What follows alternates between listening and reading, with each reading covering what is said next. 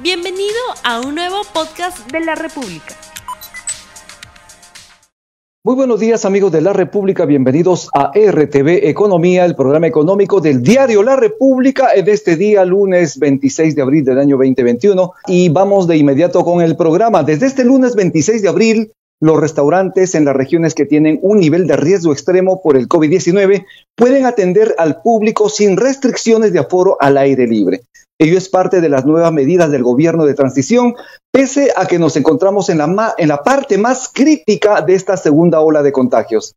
La disposición del gobierno es que en los espacios abiertos, los restaurantes, las actividades de artes escénicas y asociaciones deportivas pueden funcionar sin restricciones de aforo. Sin embargo, en los espacios cerrados se mantendrán los aforos diferenciados según el nivel de riesgo, incluyendo los templos, restaurantes y casinos. Además, se continuará con el toque de queda y las restricciones del fin de semana para limitar la movilidad y reducir los contagios, según lo anunció la Premier Violeta Bermúdez.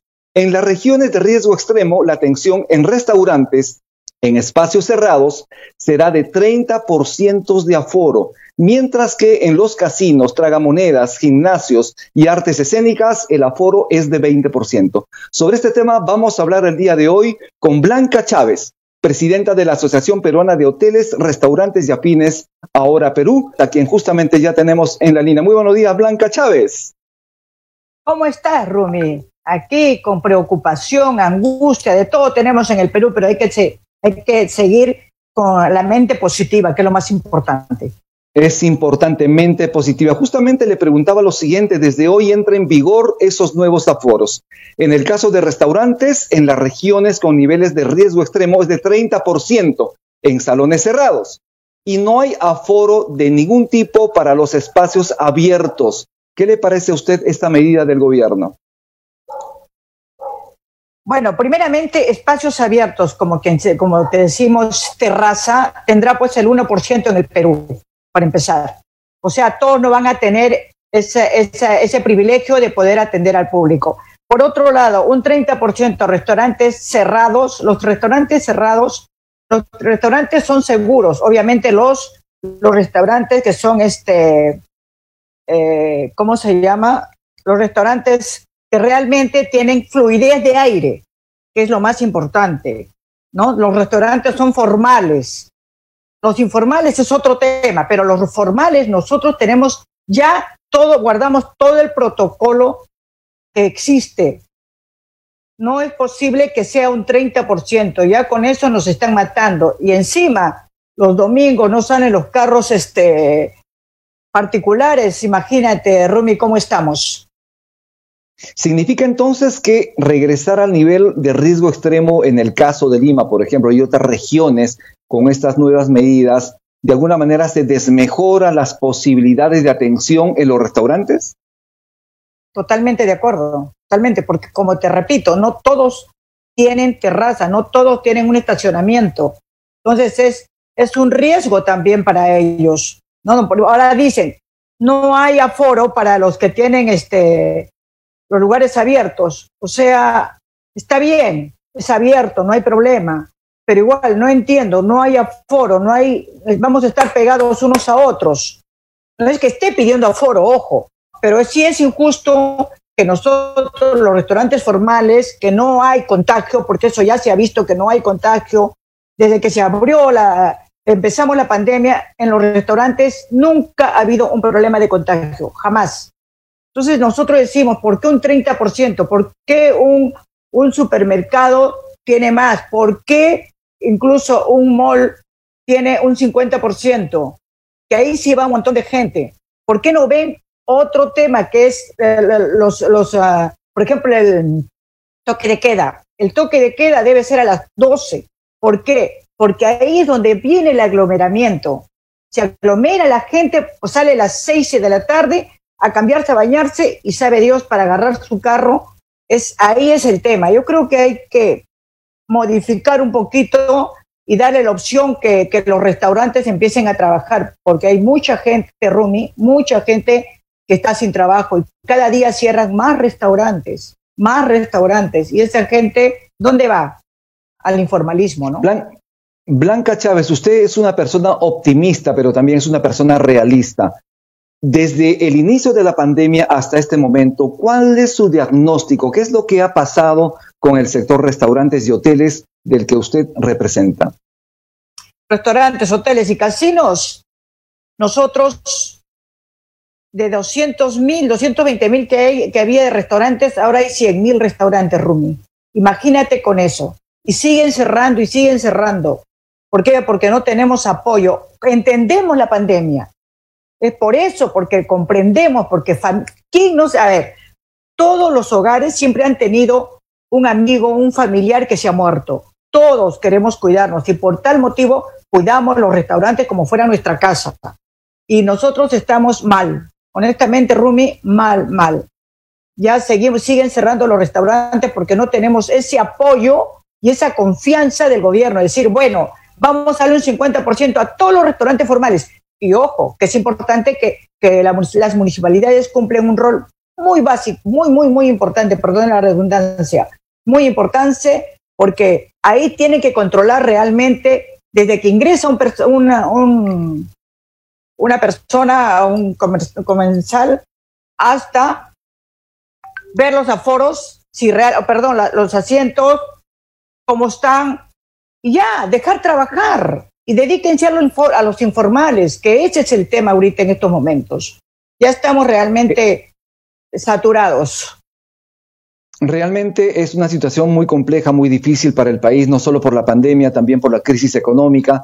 Esto también se extrapola a diferentes sectores del país. En el primer trimestre de este año se han perdido en Lima Metropolitana 700 mil empleos, un poquito más de 700 mil empleos. ¿Cuánto de esto se ha reflejado, se ha trasladado al sector eh, hoteles, al sector restaurantes?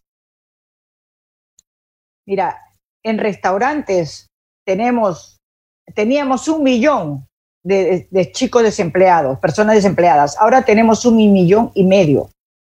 ¿Te imaginas tú la cantidad? Y vamos a seguir aumentando. ¿Por qué? Porque si seguimos con todos estos problemas, no, como te digo, no hay el apoyo del gobierno, entonces estamos mal. Van a seguir cerrando, van a seguir, y no solamente somos nosotros, ojo, nosotros como empresarios no, no defendemos a, no es que nosotros queremos plata, no, queremos seguir trabajando con el personal, seguir, son como nuestros hijos, seguir, ¿sabes qué? Manteniendo a nuestra gente, no queremos que se vaya a la calle, no queremos que se vayan a informar, al informalismo y al final van a terminar enfermándose. Nosotros los cuidamos, es más, ayudamos al gobierno porque toda nuestra gente siempre los capacitamos, les hablamos cómo cuidarse y por ende ellos hablan a su persona, a su familia. Entonces, eh, no entendemos esa parte, ¿no? Seguimos cada vez más, cada vez más y no sabemos hasta dónde vamos a llegar. Ya mucha gente se está yendo. Así es, es importante no solo, digamos, eh, implementar esas medidas de bioseguridad, pero ¿cree usted que de alguna forma se ha distendido estas medidas de bioseguridad en los restaurantes? Es decir, ¿se han relajado las medidas de bioseguridad en los restaurantes? En los formales no. En los formales de ninguna manera. Nos ha costado mucho, Rumi, mucho. Plata, sacrificio, porque realmente ha sido una inversión. Ahora, Muchos dicen, ya tienen este, el delivery. El delivery no es, una, no es algo, no te, no te ayuda ni siquiera para cubrir tus gastos. Entonces, no podemos seguir trabajando de esta manera. En el caso del inicio del toque de queda, está empezando a las nueve de la noche. ¿En cuánto limita la atención del servicio de cena? ¿Están ofreciendo, podrán ofrecer el servicio de cena a los restaurantes con esa limitación del toque de queda? Definitivamente no. Ese es un tema muy, muy importante. Muchos restaurantes, su fuerte, sus ventas son en la noche, más no al mediodía. Y ahí están, estamos muertos todos. ¿Por qué? Porque no, no podemos trabajar. Imagínate tú, ¿a qué hora van a comer? El peruano sale a comer tarde. Entonces, no, no, no, nos limita tremendamente. Yo pienso que si lo extendieran hasta las 12 sería maravilloso. Y para todos, y para todos, como te digo, evitar el contagio también. Que, que miren los, los, uh, el, metro, que miren todos los, los micros, cómo paran llenos a la hora que se van. Ese es el tema, no son los restaurantes. Los restaurantes somos 100% seguros. Y yo no creo que los restaurantes, estoy 100% segura que no hay un restaurante que realmente sea formal, se haya relajado. Empezando con, la que habla, ¿no? Siempre estamos ahí, ahí, ahí hablándoles. Dime. Es importantísimo porque obviamente tenemos que defender la salud y la vida de las personas. antes de empezar el programa, usted me comentaba de su preocupación de un proyecto de ley en el Congreso. Tiene que ver con un asunto laboral. ¿De qué se trata? Mira, gracias por la pregunta.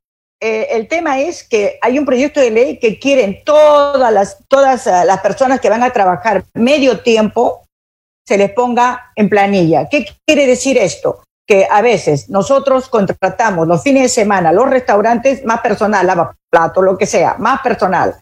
Los eventos, los eventos, ojo, que hay eventos dos veces por año, si tú los contratas dos días por cada evento, igual, todas esas personas contratadas tienen que estar en planilla y en, o sea, en planilla, como que fue, como que trabajaran ocho horas. Yo pregunto, ¿hasta dónde? ¿Hasta cuándo? Díganos si realmente no quieren que trabajemos, cerramos las puertas y ya vemos qué hacemos, pero sentimos que nos están maltratando en todo sentido. Siempre hay algo para los restaurantes, atacan a los restaurantes. A veces pensamos que, quieren que la gastronomía peruana muera algo que nos ha dado tanto orgullo al país y muy reconocido a nivel mundial. Eso es lo que nos preocupa. Nosotros estamos trabajando y luchando por nuestra gastronomía peruana. Por eso estamos luchando. De lo contrario, estaríamos haciendo otra cosa. Y en el caso de los restaurantes formales, ustedes se han preocupado por dar empleos de calidad donde les paguen lo correcto a los trabajadores, donde haya un adecuado sustento laboral, donde ellos puedan irse a sus casas felices de haber aportado no solo en el servicio a la, a la propia empresa, sino también al público? Por supuesto que sí, se les paga. Mira, en los restaurantes tenemos gente de muchos años, de muchos años, y los cuidamos no solamente tratándolos bien, sino también económicamente para que estén tranquilos en sus hogares. Eso es lo más importante, ¿no? Muy bien, nos están avisando ya de producción que tenemos los resultados del sondeo rápido que hemos lanzado al inicio del programa. La pregunta es, ¿hay riesgo de contagio por COVID-19 si se consume en restaurantes al aire libre? Sí, 53%, no 47%. Blanca Chávez, ¿qué nos puede responder usted o comentar de este resultado, de este sondeo rápido en la República? Yo siempre pienso que si uno, un empresario, trabaja responsablemente al aire libre o en un restaurante cerrado con ventilación, no hay contagio. No hay contagio, definitivamente, porque estás al aire libre. ¿no? Y el restaurante también adentro, si tiene ventilación, tampoco hay contagio. Porque guardamos todos los protocolos y hacemos que el público también, que el público lo haga, porque desde que entra, ingresa, si no tiene una mascarilla, nosotros le damos, por decirte algo, ¿no? O sea, que somos muy responsables en lo que hacemos. Yo estoy segura que no. Pero ¿cómo se nota que existe esa preocupación, ese, ese miedo de la gente respecto a esta situación? De otro lado, eh, nos han informado también que si no hay respeto con el aforo, que en el caso de los restaurantes en espacios cerrados es de 30%, el gobierno va a aplicar sanciones y estas sanciones van hasta el cierre del establecimiento. ¿Qué le parece a usted esta medida? Obviamente que tenemos que aplicarla, ¿no? Si el gobierno la da, tenemos que respetar. No podemos, no, no se me ocurre que un restaurante seguro vaya a decir, no, vamos a, vamos a poner más gente, definitivamente hay que respetarla, pero también le decimos al gobierno, como que le hemos mandado una carta como ahora a Perú, que ya piensen nosotros, que un 30% a nosotros no nos ayuda, pero para nada. Imagínate, Rumi, rápidamente, un restaurante que tiene 10 mesas, un 30% le va a ayudar? Para nada. Tiene gastos, tiene alquileres, tiene servicios, tiene personal. No nos ayuda, van a, van a permitir que sigan cerrando restaurantes. Ese es el tema ahora. Señora Blanca Chávez, estamos ya terminando el programa. Yo le agradezco muchísimo su participación en RTV Economía. Yo le pediría sus recomendaciones finales no solo a los comensales, también a los empresarios del sector hoteles, restaurantes, a los mismos trabajadores del sector. ¿Cuál sería su recomendación? Y con esto estamos terminando el programa con usted. Muchísimas gracias. a, los a todos mis compañeros, como les digo yo, mis colegas, que no se relajen, que no lo están haciendo, los chicos que se cuiden porque se van a, van a cuidarse ustedes y a su familia. Y también, obviamente, a los comensales. Cuídense mucho, protéjanse, cuidémonos nosotros para cuidar a nuestra familia, cuidar a nuestros comensales. Eso es lo más importante. Y tengan mucha fe, esperanza. No, se va, no nos vamos a morir, vamos a seguir adelante, pero siempre y cuando nos tengamos responsabilidad y conciencia que este virus nos mata, nos está matando. Es por eso que tenemos que cuidarnos, cuidarnos y pensar bien lo que vamos a hacer con el país, que queremos un país seguro, libre. Gracias, Rumi.